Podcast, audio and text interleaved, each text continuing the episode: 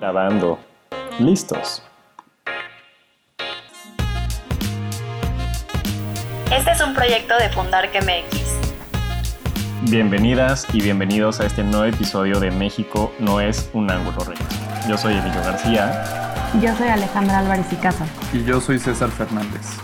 ¿Cómo están compañeros? ¿Cómo les va? ¿Qué tal? Emocionados por este mes patrio, por comer chiles de nogada, mole, pozole, listos para las pachangas. Súper emocionada. Se me fue de volada agosto, pero ya quiero ver qué nos traes hoy, Emilio.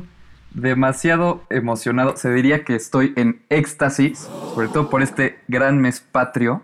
Porque pues obviamente en este mes patrio lo único que se debe tomar es tequila. Y escuchar a Vicente Fernández y Alejandro Fernández. Pero más que nada estoy emocionado. Oye, y también a Luis Miguel. Por este gran capítulo. Oye, pero es que sí tiene que ver, agosto se nos pasó rapidísimo y además también pues ya con estos podcasts ahí también se va aligerando la carga un poco del mes, ¿no? Sí, completamente. Por supuesto. Pero bueno, hoy vamos a hablar de un edificio que parece sacado de un cuento de hadas o tal vez de una película de Tim Burton o incluso de algún cuadro surrealista ya que este edificio se caracteriza porque se asemeja a una serpiente. Qué increíble, ¿no creen? Demasiado, demasiado increíble. ¿Cómo que una serpiente? Cuéntame. Pues hoy hablaremos nada más y nada menos que del nido de Quetzalcoatl que se encuentra en Naucalpan de Juárez, Estado de México. Algunos van a decir que sí lo conocen, otros que no, pero seguramente la mayoría lo hemos visto, ya que incluso sale en una que otra serie en Netflix, pero de eso ya les contaré más adelante. Entonces ahorita vamos a hablar de la mente maestra detrás de este gran edificio que es el arquitecto Javier Senosiain, que ha dedicado gran parte de su vida profesional a la investigación y experimentación del espacio habitable del hombre en su relación con la naturaleza. Estamos hablando nada más y nada menos que de la arquitectura orgánica, y no se me apresuren en saber qué es porque en un ratito les explicaremos todo. Porque primero vamos a comentar un poco sobre el arquitecto Javier Senosiain. Él es egresado de la Facultad de Arquitectura por la Universidad Nacional Autónoma de México y a lo largo de su carrera se ha desempeñado en diferentes áreas de la arquitectura, desde la investigación hasta la docencia. Esta última, obviamente, en la, casa, la máxima casa de estudios. También es autor de los libros Bioarquitectura y Arquitectura Orgánica. Que hablando de su labor como docente, yo jamás logré tomar clase con él, porque siempre se llenaban sus clases, entonces, primer día de inscripción, la querías meter y ya, ya no había lugar. Eso sí es un big, big chale. Híjole, ya me imagino. Yo también hubiera muerto por inscribirme corriendo, pero me puedo imaginar. Es que creo que el trabajo de este arquitecto es impresionante. Yo de verdad no paro de asombrarme cada que investigo más de él.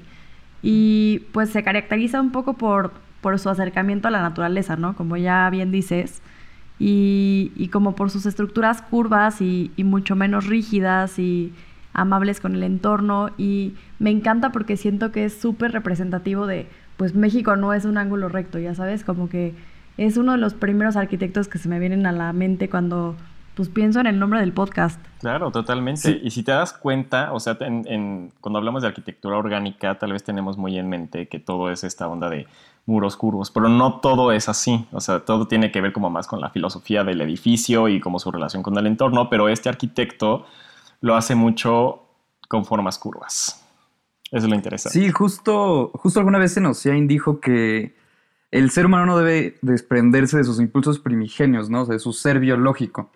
O sea, que, él, que el ser humano debe de recordar que viene de un principio natural y que la búsqueda de su morada no puede desligarse de sus raíces, o sea, de evitar que su hábitat sea antinatural. Justo. Oye, y hablando un poco de, de, de esta arquitectura, me recuerda un poco a, nuestro episodio de Azulik. ¿Cómo ven? ¿Qué piensan? Completamente, a mí también muchísimo. ¿Y sabes en qué más me recuerda? En que muero de ganas de ir. De verdad yo sigo pensando que, que estos podcasts deberíamos de, de grabarlos en el sitio. Totalmente. Sí, digo, ya que ya que con Javier Senosiain se tiene un poco más de contacto, a ver si algún día nos invita ahí a, a investigar un poco más del nido de Quetzalcoatl. Ahí para sumergirnos más todavía. Pero justo, César, con esto que dices de, del hábitat eh, antinatural, ¿no? O sea, más bien este hábitat orgánico viene como de una idea de crear un espacio completamente adaptado al hombre, que venga como muy de acuerdo a sus necesidades ambientales, físicas, psicológicas, porque pues al fin el hombre viene de la naturaleza y, hay que tomar en cuenta su origen y sus, antecedentes históricos. Y pues bueno, Javier Senocian tiene obras súper conocidas. Eh, está la Casa Orgánica, la Casa Nautilus, la Ballena Mexicana y creo que tiene muchas más obras.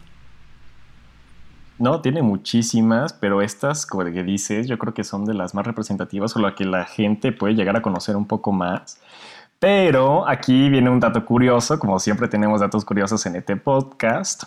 Eh, aviéntalo, aviéntalo. Claro que está. que no se pierda la bonita costumbre, obviamente, de mencionar a Dualipa, ya que hace un par de meses visitó la casa orgánica y al parecer quedó fascinada porque ya sabes, subió muchísimas fotos, historias y yo la verdad pues no la culpo, o sea, el lugar es digno de ser fotografiado.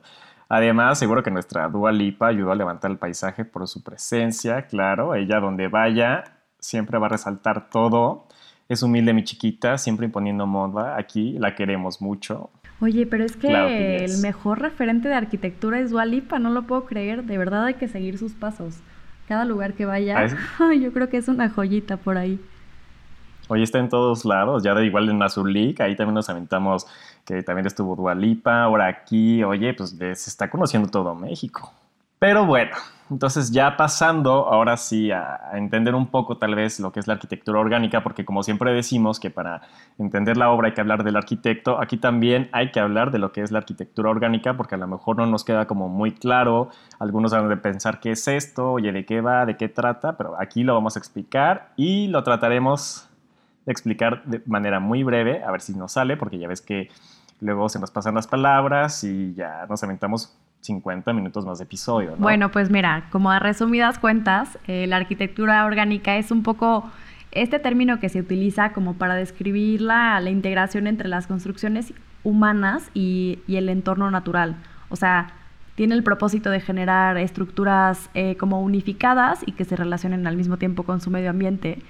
Y, a través de esta unificación como del espacio, intenta mezclar los interiores con los exteriores. O sea, crea como, como un espacio un poco difuso, que, donde no logras identificar como tal dónde se termina uno y comienza el otro, y al mismo tiempo crea espacios armónicos y justamente es como la yuxtaposición de, de los elementos dominantes del entorno, que es lo que pues, lo conforman al final.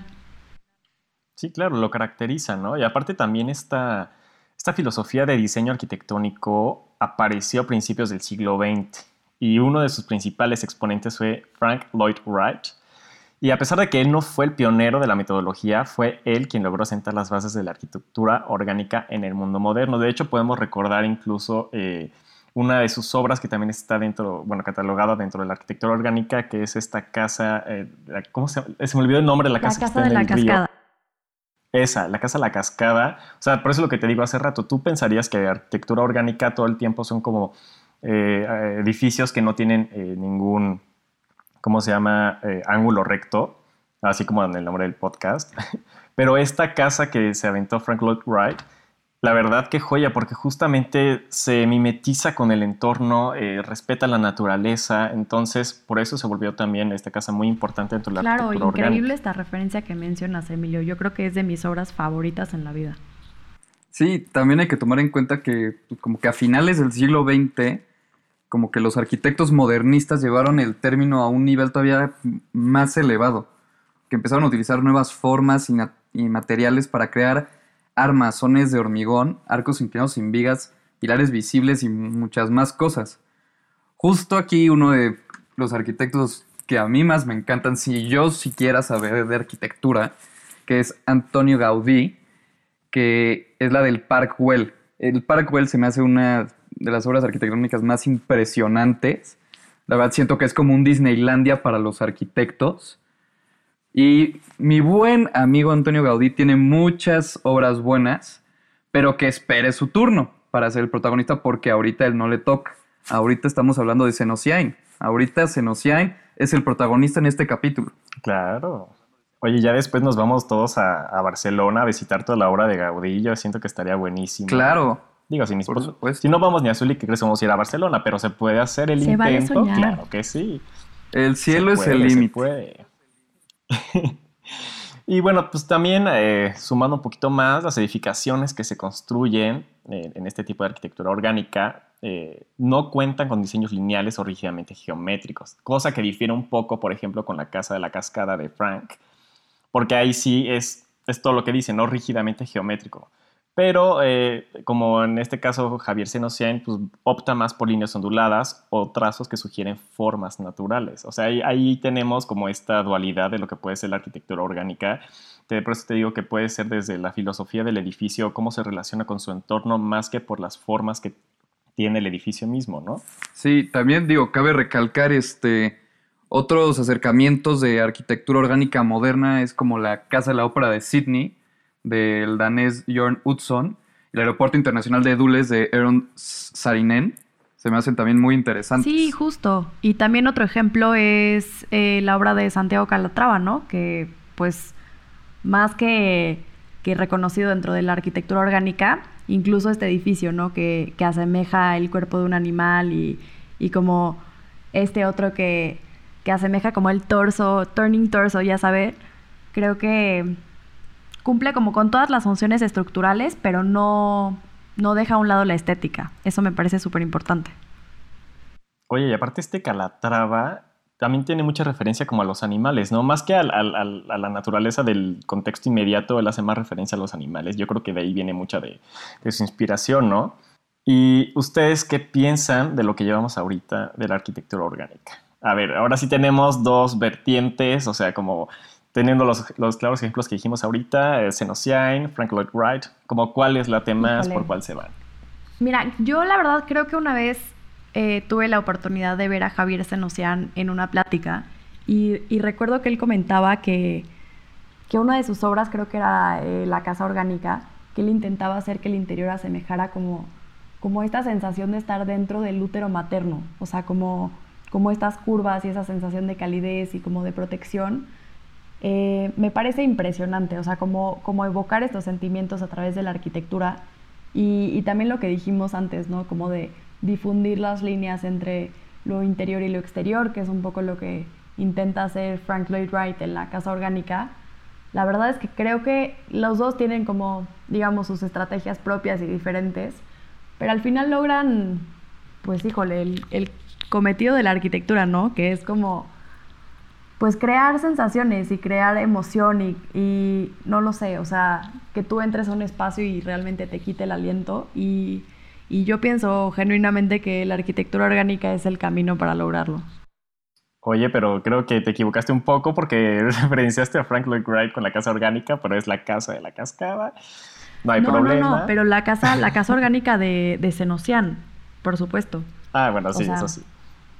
Pues estamos bastante bien, la verdad. Sí, sí, la verdad es que la arquitectura orgánica está muy interesante. Justo, digo yo, una vez hace muchos años que tuve la oportunidad de visitar Parkwell, la verdad es que se me hizo un lugar increíble. A mí la verdad como que lo que me transmitió es como este como mundo subacuático. Se siente, o sea, está muy interesante, muy, muy curioso. Igual, pues la Sagrada Familia está impresionante, tanto que todavía, ya 100 años, todavía ni se termina de construir.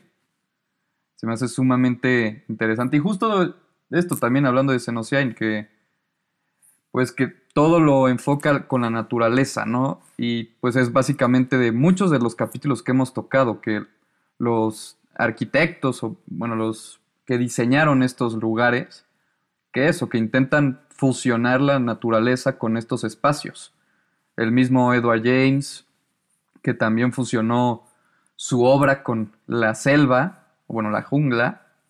Y eso es sumamente interesante, esta conexión que dicen, no lo moderno tiene que irrumpir con la naturaleza.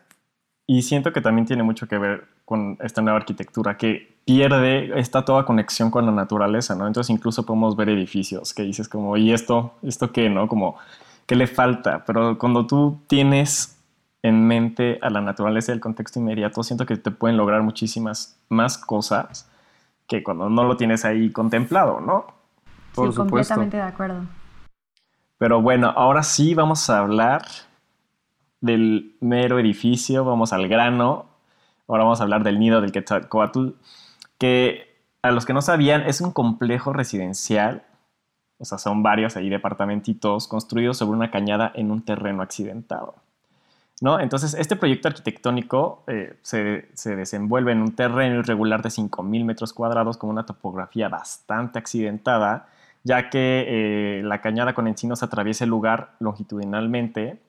Entonces, solamente el 5% del terreno queda con una ligera pendiente junto al pequeño frente que da la calle. O sea, imagínate, de todo el terreno que tiene, solamente te queda como muy poquito para, como para desarrollar este proyecto. Pero lo interesante aquí es que había algunas cuevas colapsadas producto de la extracción de Tepetate Bofo y, este, y otras pues se generaron depresiones a cada lado de la cañada, entonces había como muchos cráteres. De hecho, algún, una de estas cuevas se conservó que fue la más confiable y que mide aproximadamente 50 metros de largo por 6 metros de ancho y a la que se excede por la gran cabeza de la serpiente. O sea, imagínate, está aprovechando el terreno, la topografía, todo al máximo para desarrollar este proyecto arquitectónico. Eso a mí se me parece algo fantástico, ya que pues, también este, este terreno tan accidentado resultaba un reto para el proyecto mismo y para la ubicación del serpentario, que le dicen serpentario porque pues, no solamente es la gran serpiente que, que vemos de los edificios, sino son varias serpientes las que están dentro del proyecto por eso se le conoce así. Y además en este, en este proyecto se nos respeta las áreas verdes tan grandemente que el 96, 97% perdón, es área libre. O sea, imagínate, el proyecto se desarrolla básicamente en un 3%, que es bastante. Entonces, pues también eh, con todo esto dentro del proyecto, eh, se nos atraviesa, perdón, este, Senociae aprovecha todo lo, que tiene y también eh, desvía el agua pluvial creando un estanque. ¿no? Entonces, todo el proyecto también se, se trata del, del, tratamiento de estas aguas y están conectadas con un espejo de agua y también sirven para riego de todas las áreas verdes. Sí, justo como dices, Emilio. Y, este, este estanque o como espejo de agua también tiene una cascada que va, va como rumbo a un depósito más pequeño y va siguiendo como justo la, pendiente natural del, arroyo. Y después creo que el agua se bombea y llega justo a una de las serpientes.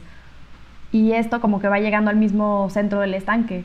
Y está impresionante porque además vas como viendo el, el, movimiento del agua y como todo el proceso del tratamiento se vuelve como parte de la experiencia y además como pues un elemento pues de paisaje, ya sabes, como no solo sustentable, sino también como pues estético. Claro, aquí trata de aprovechar todos los recursos naturales, te digo, desde el agua pluvial y además no solamente la usa para, para el edificio, sino crea todo este sistema de aguas que pues, va a ser también algo muy visual dentro del proyecto.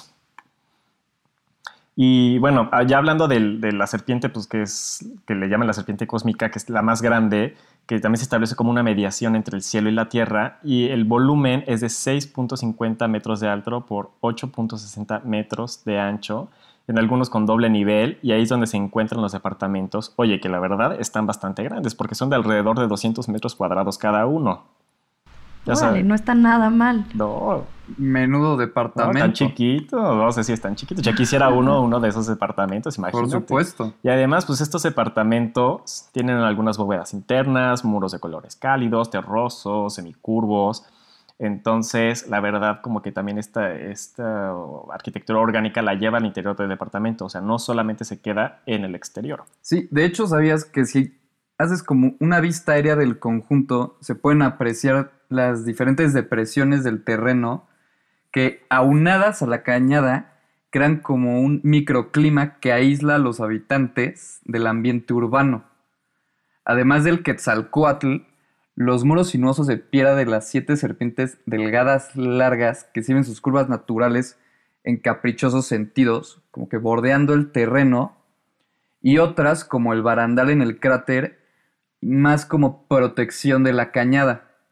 Y con este voluptuoso serpentario se logra un juego de formas, símbolos y colores que remiten a legendarias alegorías. Oye, pero es que qué interesante, la verdad, eh, la mente de, este arquitecto como para lograr todo esto.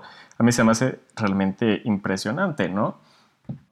Sí, porque no solo, como que no solo pensó también en, digamos, como en la vista terrestre, ¿no? O sea, también pensó en la vista aérea de cómo, cómo quiere que él se vea por arriba y también cómo disminuir el ruido y todo ese tipo de cosas. Y también el aire, como que es muy interesante. O sea, la verdad sí pensó en todos todos los ámbitos, como que no dejó un solo espacio en blanco. No, y además, Bueno, perdón, adelante, Ale. Interrumpiéndote, Emilio, qué horror. ¿Qué Pero justo, como decías, o sea, si se, si se dejó libre el 97% del terreno, pues por supuesto que va, se va a hacer un microclima y una microciudad y un micro todo ahí en medio, ¿no? O sea, estás súper aislado y como que realmente la arquitectura en medio de un espacio súper natural. Claro, imagínate, entras y es como si estuvieras entrando a otro lado. Por eso yo le hice como mucha referencia a una película de Tim Burton, porque la verdad, si tú ves las fotos, a mí se me asemeja muchísimo a- como a eso. O sea, es, es- es- algo que yo hasta ahorita la fecha digo, qué joya, qué, qué verdad, qué mente pa- para sacar todo esto. Perdón.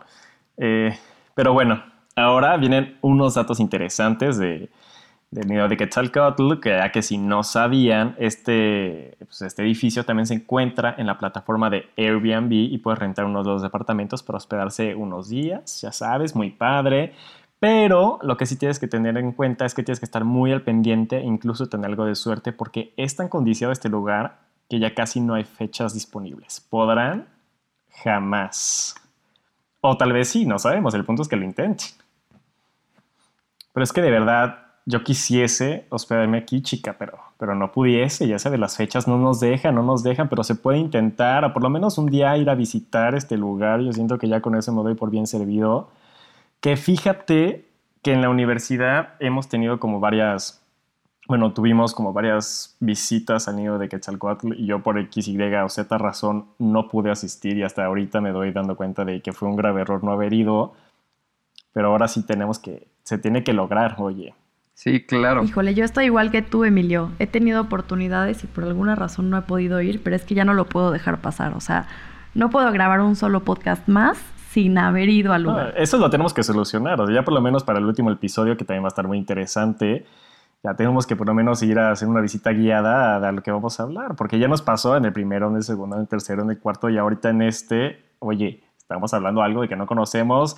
Tenemos conocimiento porque a lo mejor eh, hemos leído y hemos, eh, nos hemos informado al respecto, pero ya hace falta tener este conocimiento ya en persona. ¿no? Empírico, Sí, vaya. por supuesto. Una, una cosa es poder conocer el lugar a través de una pantalla y leer acerca, y otra cosa muy diferente es ya conocerlo, vivirlo, saber de todas estas grandes maravillas de las que estamos hablando en este momento. Sí, claro, no, de, Por eso yo digo que ya aquí en Fundar, ya que se tiene el contacto con el arquitecto Senociain, que podamos conseguir una visita, a lo mejor guiada, a lo mejor no, por el arquitecto Senociain, pero una visita. Digo, yo ahí tiro la bolita a ver si alguien me llega a escuchar y que se logre.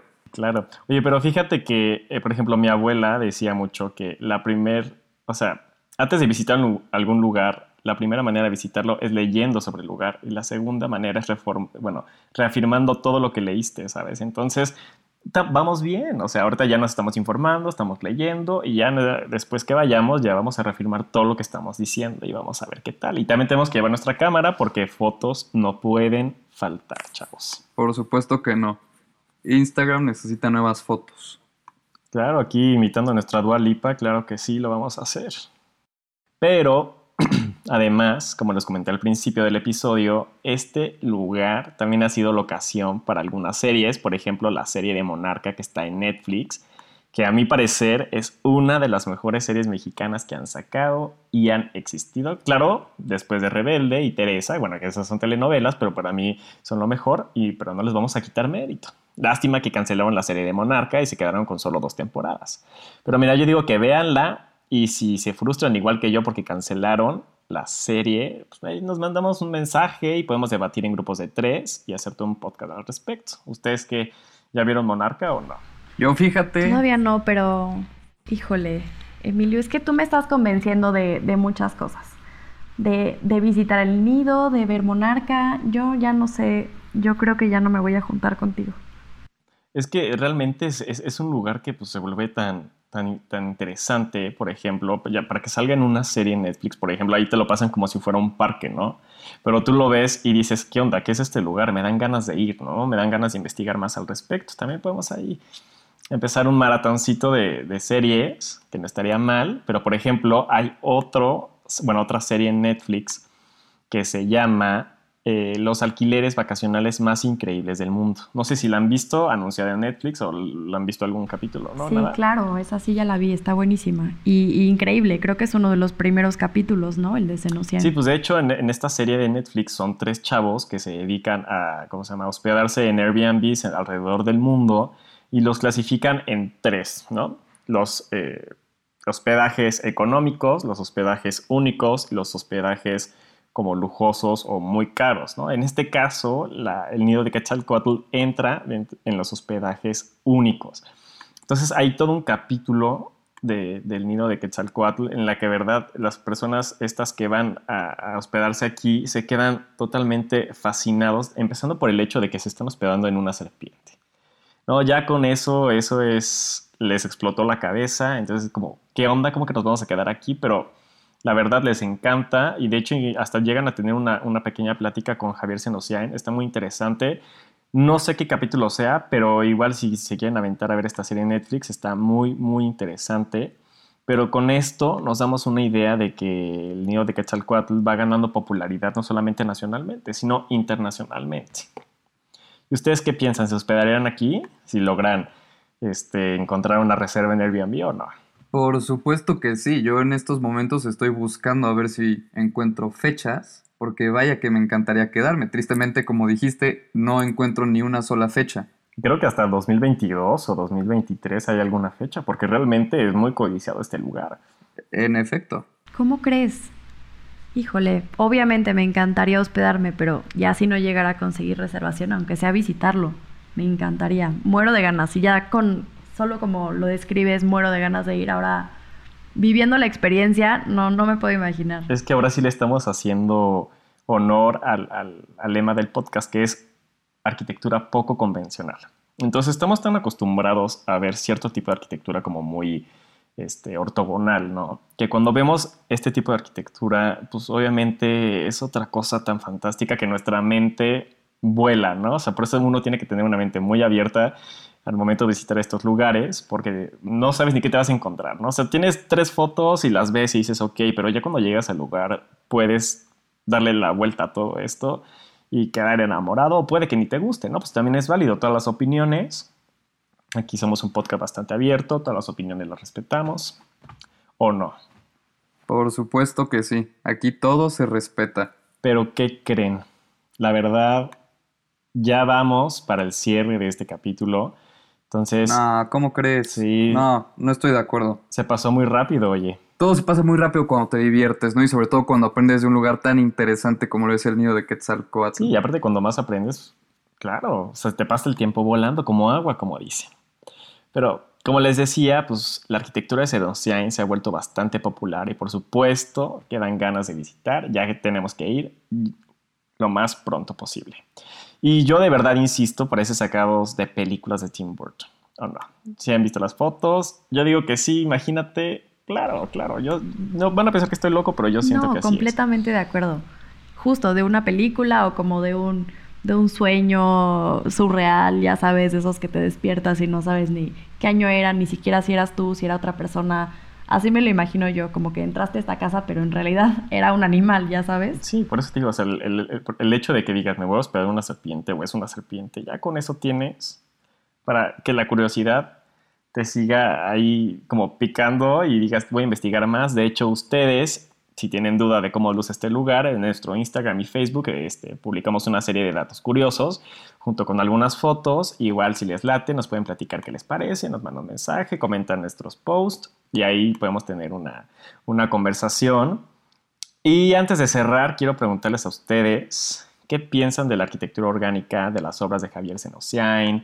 Eh, ¿qué, ¿Qué les late? ¿Les gustó? ¿No les gustó? ¿Quieren saber más? Híjole, yo creo que no me podría cansar de aprender de esta persona. Me hubiera justo encantado, como dices, poder coincidir en una de sus clases, pero es que creo que es una persona que no le dio miedo irse por otro camino completamente distinto al que al que otras personas estaban haciendo como al mismo tiempo, ya sabes, o sea, yo de verdad no me puedo imaginar un edificio pues que se pueda comparar alguna de sus obras, o sea, o cuando menos algún arquitecto contemporáneo a él o no lo sé, me parece una persona de verdad de otro mundo, traído de una película de Tim Burton, surreal. Pues genio, vaya, ¿no? que sí es un genio, oye, para desarrollar todo esto, sí tienes que tener una mente maestra. Sí, a mí la verdad me, me pareció bastante interesante. Creo que yo coincido 100% contigo, Emilio. Sí, se parece a obras de Tim Burton, El nido de Quetzalcoatl. Sí, hasta yo lo veo ahí saliendo en una película. O ahí planto la semillita. Este, y sí, la, es que yo también me encantaría escuchar alguna de sus pláticas, tener una conversación con él. Justo si a alguno de los que nos escuchan le gustaría este, escuchar una plática que dio Javier Senosiain en el canal de YouTube está publicado una plática que dio Javier Senosiain hace poco, para que vayan y le echen un vistazo. Una plática sumamente interesante. Y pues sí, la verdad es que un, gran arquitecto. Claro, y esto nos puede ayudar a complementar como todo lo que hemos dicho hoy. Pero ya, ahorita pensando y otra vez divagando mi mente, como siempre. O sea, imagínate en Charlie la fábrica de chocolates ¿sabes? Ves que tiene como 10.000 cuartitos eh, la fábrica. Siento que en una de esas puertas puedes abrir y te puedes encontrar con esto. O sea, no sé, me encanta divagar como de cosas fantásticas que podrían ocurrir, pero no ocurren, pero en mi mente tal vez sí. No sé. No, pero estoy completamente de acuerdo contigo. Sí lo veo, ¿eh? 100%, justo pues, en esa escena, ¿no? De donde está la cascada de chocolate, ahí, ahí podrías ver una, una obra de Senosiain. Claro, pero y así es como llegamos al final de este quinto episodio de México no es un ángulo recto. Les agradecemos mucho a todos que nos hayan escuchado y hayan aprendido junto con nosotros sobre este grandioso lugar en Naucalpan, Estado de México, para que vean que en el Estado de México también hay bastantes lugares interesantes que pueden visitar. Pues espero que les den muchas ganas de visitar las obras de este arquitecto y claro que aquí estamos para escuchar sus experiencias, nos las pueden contar en redes sociales y recuerden siempre ir con la mente muy abierta para ver cosas de una manera muy distinta. Claro, y los invitamos a seguirnos en nuestras redes sociales como arroba fundarmx en Facebook, Instagram, Twitter y YouTube y también los invitamos a que escuchen nuestros demás episodios que de verdad son muy interesantes y seguro les quedará la espinita por conocer más, igual que a nosotros. Igual les dan ganas de ir, igual estamos ya promocionando viajes, podremos volvernos una agencia de viajes que sean como con destinos turísticos de arquitectura, ¿por qué no? No se olviden también de recomendarnos con sus amigos, familiares, compañeros de trabajo, parejas y de lo que sea. Y como diría mi buen Paco, cualquier momento es bueno para escuchar un buen podcast.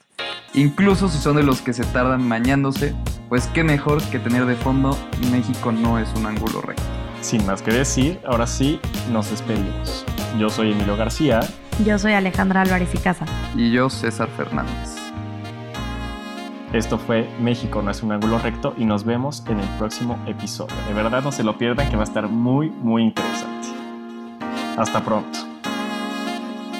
Ahora sí ya quedó, chavos. Ay, no. Ahí, ahí córtale la parte en la que me mes.